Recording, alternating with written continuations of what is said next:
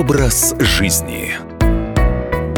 Здравствуйте, в студии Екатерина Шевцова. Не так давно на наших прилавках появилось безалкогольное вино – по вкусу оно, конечно, отличается от классического, но различие не критично. Когда человек пьет безалкогольное вино, все равно сохраняется ощущение, что это вино, а не газировка. Слово «безалкогольное», правда, говорит само за себя. В напитке нет алкоголя. Цвет обычного безалкогольного вина одинаков.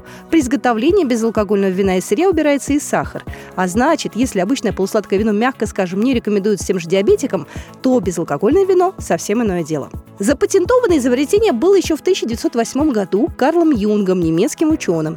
Но в те времена напиток, который не хмелит и не туманит сознание, сочли бессмысленной тратой денег. Только спустя сотню лет люди смогли по достоинству оценить пользу изобретения. Как делают безалкогольные вина, известно немногим, поэтому есть ошибочное мнение, что вино безалкогольное – это прокисший виноградный сок. Но это не так. Процесс изготовления безалкогольных сортов вин практически не отличается от изготовления классических аналогов. Состав у напитка тот же. Кроме того, проводится механическая обработка винограда и, соответственно, спиртовое брожение. Разница только в том, что брожение и есть конечный итог в изготовлении классического вина, а безалкогольное типа проходит еще очистку от этила и только после этого попадает на прилавки. Существует два способа изготовления безалкогольного вина. Термический – это когда после спиртового брожения жидкость подогревается до 75 градусов и спирт испаряется. А есть еще холодный способ удаления спирта. Он заключается в более прогрессивной методике. Вино тоже нагревается, но только до 35 градусов.